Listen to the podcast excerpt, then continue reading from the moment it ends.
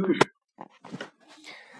三国志·武帝纪》第四十讲：十一月，鲁自巴中降骑于仲祥。建安二十五年（公元二百）建安二十年（公元二百一十五年）十一月，曹操时年六十一岁，张鲁率领巴中的这个手下、军队呀、老百姓投降了曹操。封鲁及五子皆为列侯，张鲁跟五个儿子都封为列侯。刘备袭刘璋，取益州，遂据巴中，遣张合击之。刘备从刘璋那儿把这个益州得到了，然后顺势呢占据了巴中。曹操派遣张合来去跟刘备作战。二十一年，我我那个问一个跟武力计没关系的问题行吗？嗯，我听听，以后讲《先主传》的时候，刘备取巴中这个地方长吗？不知道。好吧。二十一年春二月，公还邺。建安二十一年春天二月，曹操回到邺城。三月壬寅，公亲耕基田。三月壬寅日，曹操亲自吉田，就是搞那个春耕仪式。下五月，天子进公爵为魏王。同年五月，天子晋曹操从魏公到魏王，封王了。代郡乌丸行单于普富卢，与其侯王来朝。代郡乌丸的代理单于叫普富卢，带着他的手下来朝见。天子命王女为公主，时汤沐邑。天子任命魏王的女儿做了公主，分给了他一个汤沐邑。汤沐邑就是在首都附近封一块地，可以让他在这儿住啊、吃饭啊、洗浴啊、沐浴啊等等。这是一个比较特殊的赏赐，因为在天子的周边一般是不封地的。但是汤沐邑它就应该是一个很小的地儿。秋七月，匈奴南单于呼除权降其明王来朝，待以克礼，遂留魏，使右贤王去去呃卑兼齐国。匈奴的南单于叫呼除权，带着他的手下明王，就是指那些地位尊贵的那个匈奴的王来朝见。曹操呢，对待他呢非常的客气，就把他留在了魏国，派右贤王去管理匈奴的国家。我看就是把这个南单于给扣下了。八月，以大理钟繇为相国。八月任命钟繇为相国。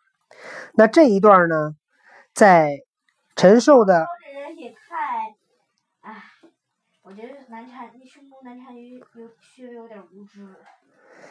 这个既然他有可能扣你，你干嘛还要去呢？不去也不行啊。这个在陈寿的《三国志》里呢，这段写的比较简单。那天子进公爵呢为魏王，一笔带过。呃，裴松之在这儿引了这个是《献帝传》，载诏曰，《献帝传》里面把晋魏王的一个表给记录下来。爸爸，你诏曰？对。自古帝王虽号称相变，绝等不同。至于包崇元勋，建立功德，光启姓世姓，言及言于子孙，庶姓之欲亲，岂有殊焉？你是觉得今天讲的好，昨天讲的好啊？因为今天讲两遍嘛，昨天讲的没没录上。自古的帝王对下边的封号呢，虽然都各不相同，爵位的等级呢也都不一样，但是呢，他们都是为了奖励那些建功立业的人、建立功德的人，让他们能够光宗耀祖，让他们能够这个把他们的爵位传给子孙。那这一点，无论他是庶姓啊，就是异姓，还是御亲，是异姓还是同姓，这个没有什么不同，就是无论你是姓刘还是不姓刘，嗯，皇帝都会奖励你。昔我圣祖受命，创业肇基，造我区下，建古今之治，通厥等之差，尽封山川，以利藩平，使异姓亲戚并列土地，据国而亡，所以保义天命，安固万祀。过去我的圣祖啊，就是指汉高祖刘邦，受命只建立了这个国家。创业肇基，开创了这一份基业，打下了一个基础，造我区下啊，造了我的华夏，建古今之治，通绝等之差。那么我们去看古今的这些制度，这些爵位的差别，晋封山川，以利藩平，使异姓亲戚并列土地，据国而亡，都是要封给他们山川。作为屏障，让这些异姓的亲戚拥有土地，做建立自己的国家，所以保义天命，安固万世。正因为如此，才可以使天下太平，能够去保佑子孙，立世成平，臣主无事。往后面几代呢，都比较平安，没有出什么事情。世祖中兴而时有难易。是以旷年数百，无异姓诸侯王之位。等到了世祖，就是光武帝。光武帝中兴的时候呢，就会有碰到了一些困难。那也是因为在那几百年的时间里面，都没有给异姓诸侯王封这个王位。朕已不得继续宏业，遭率土分崩，群凶纵毒。自西卒东，辛苦悲曰：“朕已不得，我没有那么大的德行，继续宏业，继承了这一份这个国家，遭率土分崩，群凶纵毒，国家遭受了分崩离弃、离析，这些造反的人就是到处都是。”自西卒东，辛苦悲曰：“从西边到东边，整个国家一片混乱。当此之时，唯恐逆入于难，以修先帝之圣德。当在当时，我们我很担心我们的国家会遭受危难，有有辱先帝的圣德。赖皇天之灵，比君秉义奋身。”震训神武，汉震于艰难，获保宗庙，华夏移民，寒气之轮，莫不蒙焉。我们仰仗着皇天的保佑，您奋勇出出身，然后帮助我度过艰难，保护了国家，中华大地上的这些人民。都蒙受了您的恩德。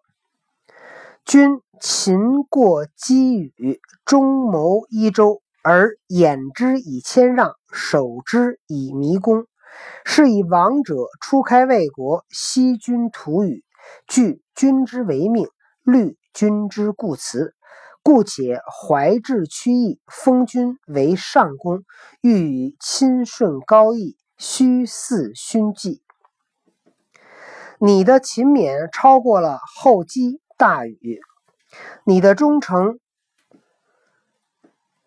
和伊尹、周公等同，而你又非常谦让，非常的恭敬，所以先给你封了个魏国，赐给你土地。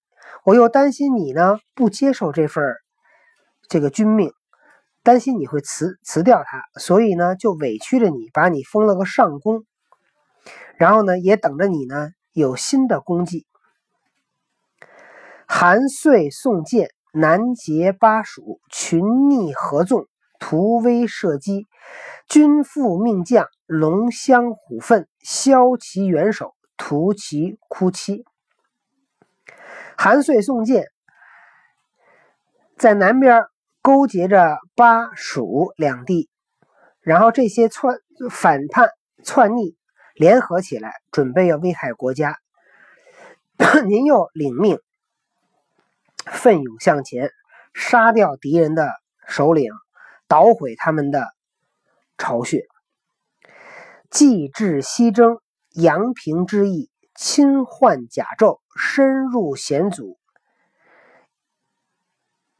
山夷毛贼，舔其凶丑，荡定西垂，悬经万里，声叫远震，宁我趋下。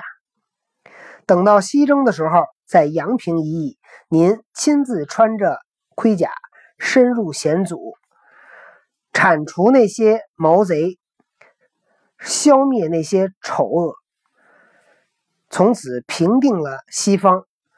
西方万里飘的都是我们的战旗。盖唐虞之盛，三后数功，文武之兴，旦氏作辅。二祖成业，英豪辅命，辅以圣哲之君，视为己任。由西土班锐以报功臣，其有如朕寡德，仗君以计而赏典不封，将何以达神，只为万方哉？盖唐虞之盛，唐唐尧虞虞舜，就是尧帝跟舜帝。唐尧之盛就是尧帝、舜帝的兴盛，三后数功，讲的就是三后，那讲的就是禹、汤和文王。说他把这个三皇五帝，这都得这这几个皇帝都都得讲出来，尧、舜、禹啊，汤汤文武，但是文武之兴，就是文帝、武帝的兴起。旦氏作辅，旦就是周公姬旦，氏就是姬氏，这两个人都是在周朝的建国的初期辅佐成王的两个两个这个著名的人物。其中这个姬氏这个人呢，他是周昭公，最后被封在山西省昭邑。那么昭邑这个昭就是号召的昭，邑。拿昭跟义组成了一个字，就是繁体字的绍，所以姬氏就是绍姓的祖先。二祖成业，英豪佐命。那么这两个文帝、武帝能够成就大业，也是靠底下这些英雄豪杰来帮助。辅以圣哲之君，是为己任，由。西土班锐以报功臣，其有如朕寡德，仗君以计而赏典不封，将何以达神，只为万方哉？这些圣贤的君主，都是去赐给功臣这些土地和这些祥瑞之物，哪有像我这样缺少德行，明明依仗着您的力量。来度过危难，但是却没有给您足够的封赏。我这我这样怎么能够去报答神灵，去抚慰百姓呢？你看这人真能拍马屁。今晋君爵为魏王，使使持节行御史大夫，宗正刘爱奉侧玺玄土之社，居以白毛金虎符第一至第五，主使符第一至第十。今天封您为您的爵位，晋到魏王。我派我的使节御史大夫宗正刘爱，带着册命这个册，带着玺，就是这个印，在玄土之社居以白毛，再带着给您分封用的这个玄土，外边拿这个草草给包上，在授予您金虎符和主使符。金虎符和主使符呢？都是古代调兵用的这个象征物。当对外征战的时候，就得拿虎符；当调这个军队做别的事儿的时候呢，可以用主使符。不是打仗，但是调军队就必须得拿着这个符去。比如说抗震救灾呀，比如哪发大水呀，哪地震了，说这个皇帝说派着军队过去抢救一下老百姓吧，然后就可以拿主使符去，对吧？派谁去打仗，就拿金虎符去。君其正王位，以丞相领冀州牧如故。您升为王位，呃，继续担任丞相和冀州牧。其上魏公喜受福册，给您带过去魏公的福寿、玉玺、绶带，还有福册。敬服朕命，简序而重，刻随庶基，以扬我祖宗之修命。希望您能够服从我的安排任命。去选拔安抚您的部下，弘扬高祖宏伟的事业。这段就是献帝册封曹操做魏王。那么曹操有没有接受呢？当然不能接受了。曹操魏书尚书三辞，诏三报不许。曹操呢就得说。哎呀，我不能做魏王，我没有这么大的功德。曹皇帝就说：“不行，你一定要当魏王，你就有这么大功德。”来来复来来去去的啊，这个三辞还有三不许。右手诏曰：“因为曹操那个不接受嘛，皇帝又给他下了个诏书，说：大圣以功德为高美，以中和为典训，故创业垂名。”使百事可息，行道致义，使力行可效，是以勋烈无穷，修光茂卓。大的圣贤都是以功德为高尚美丽的，以忠孝和气为训示啊，故创业垂名，使。百姓可惜，行道致义，使力行可笑。所以呢，他们就这些大的贤德的人，都是创下了基业，然后自己名垂千史，让后后面的世代，这个子孙都可以去，都可以去知道，然后呢，都可以去效仿。是以勋烈无穷，修光茂卓，就是他要建立很大的功绩。姬器载元首之聪明，周少因文武之智用，虽经营数官，仰叹抚思，其对其有若君者哉？朕为古后姬器，器就是商朝的这个这个建国，对吧？那么气跟姬都是。非常的聪明，周少、周公还有昭公，都是因为有文王和武王来的任用。虽然他们做的这些官职，但是你低头想一想，抬头想一想，他们哪有你做的好呢？你看，就拿曹操跟这些人去比，又拍马屁。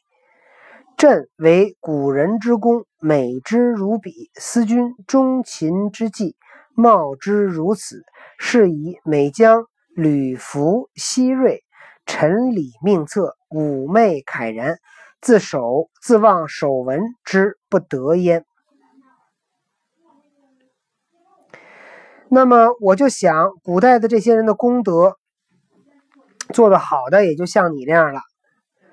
那么我就想，你的这个忠勇勤勉这些功劳，也就是这样，也就是这么大了。所以我呢，就每次都拿着这些这些命册啊，这些细锐这些物品，然后呢，妩媚，我就睡不着，我就跟这儿这个感慨，我就想，我没我要去，只是去遵守先王的法度啊。但是呢，就没有去奖赏这些这个有有功的人，没有施以恩德。金军重为朕命，故此恳切，非所以称朕心而训后世也。今天您又在这儿不接受我的任命，然后说的还这么恳切，这样呢不会让我觉得呢很开心，能够去警戒后世。其意志尊节，勿复故辞。说您啊，也来控制一下，不要再推辞了。那么有记载呢，这个献帝加封魏公做魏王的这个诏是谁写的呢？是